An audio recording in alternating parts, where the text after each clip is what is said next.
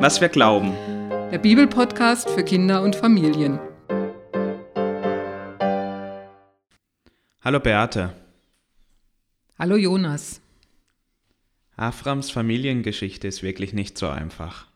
Auf der einen Seite geschieht ganz viel, auf der anderen Seite kommt es nicht zu dem, was alle erwarten. Afram und Sarais Nachfahren kommen nicht. Eins ist jedoch sicher, Afram glaubt daran und er vertraut darauf, dass Gott ihnen den richtigen Weg weist. Es bleibt also spannend. Afram und Sarai haben immer noch keine Kinder. Aber Gott hat das Versprechen nochmal bekräftigt. Ihr werdet Nachkommen haben, so zahlreich wie die Sterne im Himmel, und eure Nachkommen werden dieses Land besitzen. Sarai beschließt, die Sache selbst in die Hand zu nehmen. Wenn sie schon keine Kinder bekommen kann, dann soll eben eine ihrer Sklavinnen ein Kind für Afram bekommen. Heute nennt man das Leihmutterschaft und die Frau, die so ein Kind bekommt, wird dafür bezahlt. Damals war das normal, dass eine Sklavin für ihre Herrin ein Kind bekommen musste, wenn diese selbst keine Kinder bekommen konnte. Die Sklavin von Sarai heißt Hagar. Sie stammt aus Ägypten. Sarai redet mit Afram. Du siehst, dass Gott nicht will, dass ich ein Kind bekomme. Also will ich dir meine Sklavin Hagar zur Frau geben, damit ich wenigstens durch sie zu einem Kind komme. Avram gehorcht seiner Frau Sarai und Hagar wird tatsächlich schwanger. Da denkt Hagar, ich bin mehr wert als Sarai, denn ich kann Kinder bekommen. Vielleicht werde ich sogar die richtige Frau von Avram und bleibe nicht nur die Sklavin von Sarai, sondern werde selber Herrin. Sarai merkt natürlich, dass Hagar sich nicht mehr so verhält, wie eine Sklavin das soll, und sie beschwert sich bei Afram. Das Unrecht, das mir geschieht, das soll auch dir geschehen. Diese Sklavin da, die ich dir gegeben habe, sie denkt, sie ist was Besseres, seit sie schwanger ist. Gott soll darüber richten. Afram will sich aus dem Streit der beiden Frauen raushalten. Diese Sklavin gehört doch dir. Tu mit ihr, wie es dir gefällt. Sarai möchte Hagar zwingen, ihr zu gehorchen. Sie will sie bestrafen. Aber Hagar lässt das nicht mit sich machen. Sie flieht in die Wüste. Das ist aber echt komisch. Ich hätte auch hier erwartet, dass Gott Afram und Sarai bei ihrem Vorhaben dazwischenfunkt, wie er es sonst auch in anderen Situationen gemacht hat. Was meinst du damit? Naja, auch wenn ich das für mich anders sehe, hört sich die Geschichte erstmal so an, als ob Gott eine bestimmte Richtung angibt, dass Gott die ganze Sache so macht, wie er es will. Es gibt Pläne, die Afram und Sarai haben, zum Beispiel in der Geschichte, wo Afram will, dass Sarai sich als seine Schwester ausgibt. Da machen die beiden was und Gott sorgt dann dafür, dass das nicht klappt. Man kann diese Geschichte so lesen, aber auch anders. Da hat Afram einen Plan. Er will für sich einen sicheren Ort finden, an dem er die Hungersnot überleben kann, und dafür benutzt er Sarai. Und da greift Gott ein und rettet sie. Oder noch ein ganz anderer Aspekt. Diese Geschichte ist auch eine Gegengeschichte zum Auszug aus Ägypten. Das Setting ist gleich. Eine Gruppe von Halbnomaden kommt aus dem Nachbarland nach Ägypten und sucht dort Zuflucht vor der Hungersnot im eigenen Land. Sie werden gut aufgenommen, obwohl der Clanchef den Pharao belügt und als die ganze Sache auffliegt, da verhält sich der Pharao als Ehrenmann. Er lässt Afram und seine Familie zur Landesgrenze bringen, mit allem Besitz.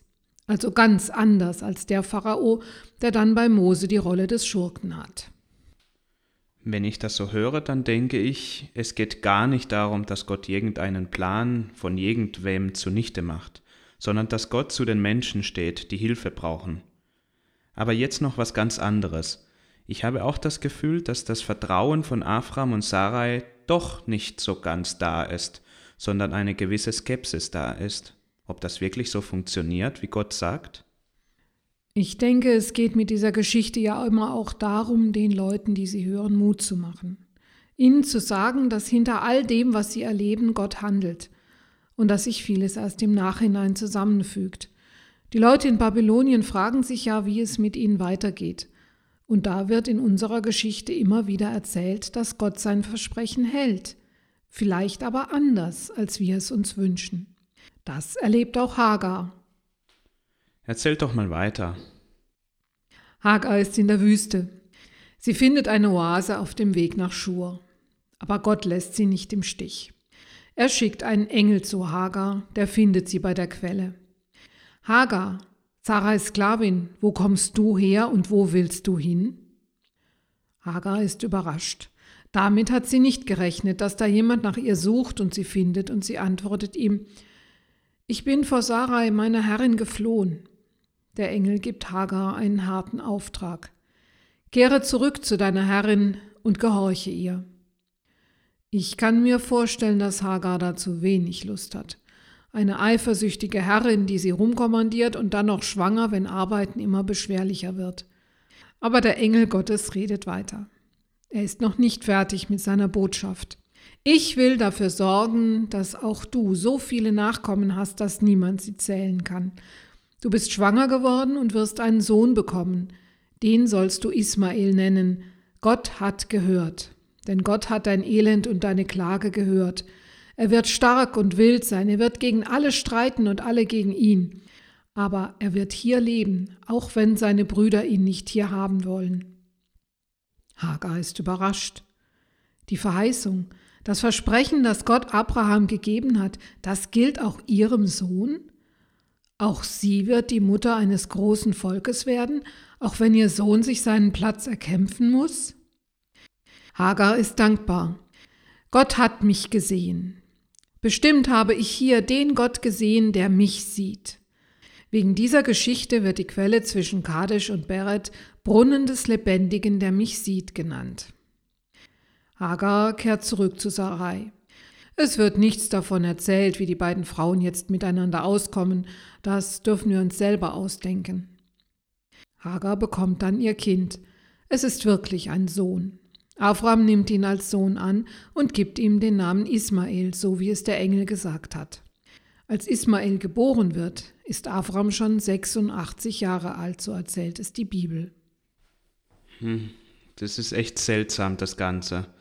Ich kann mir gut vorstellen, dass es für Sarai nur schwer auszuhalten ist. Sie bekommt keine Kinder und nun muss sie sich die Rolle der Ehefrau auch noch mit Hagar teilen. Immerhin ist es für Abraham gut gelaufen. Nun hat er endlich einen Nachkommen. Und Hagar wurde von Gott auch nicht im Stich gelassen. Genau. Gott hat Partei ergriffen für Hagar, für eine ägyptische Sklavin. Er hat sie beschützt. Er hat ihr sogar Anteil an dem Versprechen gegeben, das er Abraham und Sarai gegeben hat. Auch sie wird die Mutter eines großen Volkes. Übrigens leiten sich die Muslime von Ismael ab. Auch sie sind Kinder Abrahams, aber von einer anderen Mutter. Hey, das finde ich wirklich spannend. Da gibt es also ganz starke Verbindungen zwischen Juden, Christen und Muslimen. Wenn Muslime auch Kinder Abrahams sind, dann haben wir religiös gesehen dieselben Wurzeln. Wieso ist es denn dann so schwierig zwischen uns? Wieso gibt es so starke Grenzen zwischen den Religionen? Das eine ist das Wissen um dieselben Wurzeln. Da haben wir in der Bibel in ihren beiden Teilen und im Koran die Geschichten dazu. Das andere ist die unterschiedliche Geschichte, die diese drei Religionen haben und die vielen Verletzungen, die sie sich gegenseitig zugefügt haben. Das ist ein ganz schwieriges Thema. Da spielt dann auch mit rein, dass oft die Abgrenzung zwischen dem, was einem ähnlich ist, besonders stark gemacht wird. Wie oft sind die heftigsten Konflikte die zwischen Geschwistern? Davon wird sogar auch in der Bibel erzählt, wo ein Bruder den anderen sogar erschlägt, nur weil er neidisch ist. In unserer Geschichte von heute, da spielt dieser Streit zwischen Brüdern ja auch eine Rolle. Hagars Sohn Ismael wird wild sein und muss sich gegen seine Brüder durchsetzen. Die Geschichte erzählt also, dass der Konflikt sogar in die Wiege gelegt wird.